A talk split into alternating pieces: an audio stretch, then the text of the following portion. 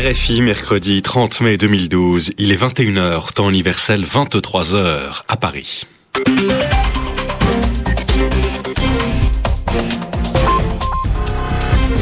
Antoine Janton. Bonsoir et bienvenue dans cette nouvelle édition du journal en français facile, journal présenté ce soir avec Edmond Sadaka. Bonsoir Antoine et bonsoir à tous. À la une de l'actualité, la libération de Roméo Langlois en Colombie. Ce journaliste français a été relâché par les FARC après un mois de captivité. Il semble en bonne forme. La condamnation de Charles Taylor, ancien président du Libéria, à 50 ans de prison pour crimes contre l'humanité et crimes de guerre. Au sommaire également, un nouveau massacre en Syrie.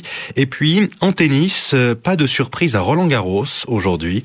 Les favoris se sont qualifiés pour le troisième tour. Novak Djokovic, Roger Federer et Victoria Azarenka notamment. Le journal en français facile. Roméo Langlois est donc libre. Ce journaliste français, journaliste de France 24, a été relâché par les FARC ce mercredi en Colombie. Il a été remis aux membres d'une mission humanitaire comme prévu. Cela faisait un mois qu'il avait été capturé. Dans sa première déclaration aux médias colombiens, il est revenu sur sa détention et sur son état de santé. Bien, je vais bien, je crois, un peu fatigué, mais je vais bien, à part le fait que j'ai été détenu pendant un mois. À part quand j'ai été blessé, pour tout le reste, ça va très bien. Je ne peux pas me plaindre. Je pense que j'ai été traité comme n'importe quel combattant blessé de la guérilla. Donc à la dure, avec peu de moyens, avec le peu qu'il y avait. Mais ils ne m'ont jamais attaché. Je leur ai dit très clairement dès le premier jour que je ne voulais pas qu'ils m'attachent. Et ils ne l'ont jamais fait. Ils m'ont toujours traité plutôt comme un invité. Ils m'ont donné de la bonne nourriture avec le peu qu'ils avaient. Et ils ont toujours été très respectueux. Je ne peux pas me plaindre. Je n'avais pas besoin de cette expérience pour connaître le conflit colombien, ni pour connaître la guérilla. Ça fait longtemps que je suis tout cela. Ce qui me restera après cette expérience, c'est la conviction qu'il faut continuer à couvrir ce conflit. Mais avec mon cas, tous ont fait beaucoup de politique dans tous les sens. C'est triste qu'il faille détenir des gens pour que le monde vienne voir ce qui se passe dans ces zones, pour que les gens parlent du conflit colombien, qui est un conflit oublié. Moi, en tant que journaliste, je dis qu'il faut continuer à couvrir ce conflit sous tous ses aspects. Roméo Langlois juste après sa libération en Colombie. Et cette libération, le président français s'en est réjoui. C'est une très grande joie, a déclaré François Hollande. Autre réaction de satisfaction, celle d'Alain de Pouzillac, le président de France 24, est heureux de cette libération. Une réaction de bonheur euh, de voir euh, Roméo libéré, puisqu'il a été remis à l'envoyé spécial du président de la République française, et euh, surtout de le voir plutôt en bonne santé, puisqu'il a reçu une balle dans le bras, mais il semblerait qu'elle n'ait rien touché, donc on va lui faire un check-up, mais de le voir euh, souriant, détendu et heureux. Il vient d'être remis euh, par les FARC à l'envoyé du président de la République. Il entourait euh, des représentants de la Croix-Rouge internationale, des représentants de la paix pour la Colombie, de l'émissaire du gouvernement français. Alain de Pouzillac, président de l'AEF, un groupe dont France 24 et RFI font partie. La libération de Roméo Langlois, c'est l'un des événements de la journée. Vous pouvez retrouver plus d'informations sur notre site internet www.rfi.fr. Charles Taylor a été condamné à de la prison ferme aujourd'hui. 50 ans de prison pour euh, crimes contre l'humanité et pour crimes de guerre. Cette lourde peine a été prononcée par le tribunal spécial chargé de juger l'ancien président du Libéria. C'était à La Haye, aux Pays-Bas. Les avocats de Charles Taylor ont annoncé qu'ils allaient faire appel de cette condamnation. Ils vont la contester et un nouveau procès pourrait avoir lieu. L'armée aurait encore euh, bombardé la petite ville de Oula, ça se passe en Syrie. Et cela se serait passé aujourd'hui, selon le Conseil national syrien, cinq jours après le massacre de 108 habitants euh, dans cette cité. Ce massacre a poussé le Conseil de sécurité des Nations Unies à se réunir aujourd'hui à New York. Un autre massacre a été découvert la nuit dernière en Syrie, dans l'est du pays. 13 civils, 13 ouvriers meurtriers ont été retrouvés morts. En tout, au moins 62 personnes ont été tuées euh, ce mercredi dans le pays. On connaît désormais la raison du décès de Richard Descoings. L'ancien directeur de Sciences Po est mort d'une crise cardiaque. C'est ce qu'a indiqué aujourd'hui le médecin légiste de New York. C'est dans cette ville euh, américaine que le corps de Richard Descoings avait été retrouvé il y a deux mois dans une euh, chambre d'hôtel précisément. Les sports en tennis, il n'y a pas eu de grosses surprises aujourd'hui au Roland Garros.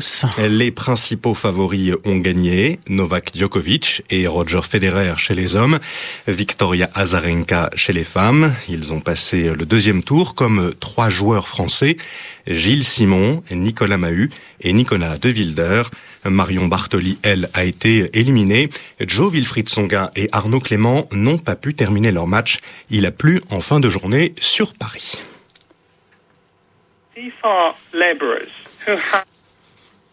Nous allons maintenant à la bourse de New York. Dans un instant, la bourse. La bourse de New York qui termine la journée en nette baisse. Le Nasdaq a perdu de 1,2% et le Dow Jones 1,3%, Pierre-Yves Dugas. L'indice Dow Jones se replonge ce soir de 161 points et finit la séance à 12 420. Le volume total de transactions sur les valeurs du New York Stock Exchange dépasse 3 milliards 400 millions de titres. L'indice du marché Nasdaq chute de 34 points et termine à 2837. Les mauvaises nouvelles de l'économie américaine se sont ajoutées aujourd'hui aux inquiétudes suscitées par le risque de perte d'accès de l'Espagne au marché des capitaux pour déprimer les investisseurs américains. Le nombre de contrats de vente de maisons aux États-Unis au mois d'avril a baissé de 5,5%. C'est la première baisse depuis quatre mois.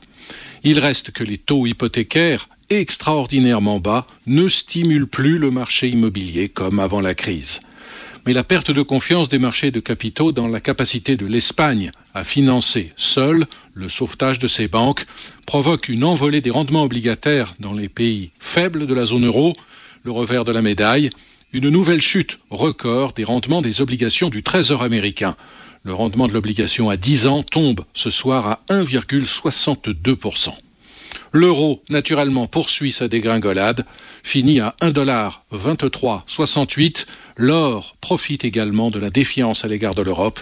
L'once de métal fin gagne plus d'un pour cent. Le baril de pétrole brut léger qui est coté à New York s'effondre encore et rend même plus de 3% pour revenir à moins de 88 dollars. Sur les autres marchés de matières premières, recul généralisé, le contrat de café cède 0,6%, le contrat de coton perd 2,6% et le contrat de cacao abandonne 1,9%. L'indice Dow Jones, je vous le rappelle, a chuté d'1,3%. L'indice du marché Nasdaq recule d'1,2%. Merci Pierre-Yves Dugas. Maintenant sur RFI, quelques nouvelles de la France. C'était attendu après l'élection de François Hollande à la présidence de la République. Trois des plus hauts responsables de la police ont été démis de leurs fonctions et ils ont été remplacés aujourd'hui, Antoine. Trois proches de l'ancien chef de l'État, Nicolas Sarkozy. Frédéric Pechnard n'est plus directeur de la police nationale. Il est remplacé par Claude Balland. Bernard Squarcini quitte la tête de la DCRI, la direction centrale du renseignement intérieur. C'est Patrick Calvar qui prend sa place et Michel Godin laisse son poste de préfet de police de Paris à Bernard Boucaud. Il était jusqu'alors direct, jusqu'alors directeur de l'ENA. Ces trois nominations ont été annoncées en Conseil des ministres ce matin. Dominique Strauss-Kahn peut de nouveau parler à des journalistes de l'affaire du Carlton et ses avocats s'en réjouissent. Euh, l'affaire du Carlton, c'est une affaire dans laquelle l'ancien directeur du Fonds monétaire international a été mis en examen pour proxénétisme aggravé en bande organisée. C'est une affaire de prostitution. Il est également euh, soumis à un contrôle judiciaire, un contrôle assoupli donc aujourd'hui par euh, la chambre d'instruction de la cour d'appel de Douai dans le nord de la France. Merci d'écouter Radio France Internationale. Je vous rappelle la principale information de ce journal, la libération de notre confrère de France 24, Roméo Langlois, libéré aujourd'hui en Colombie. Il est 23h10 ici à Paris, 21h10 en temps universel.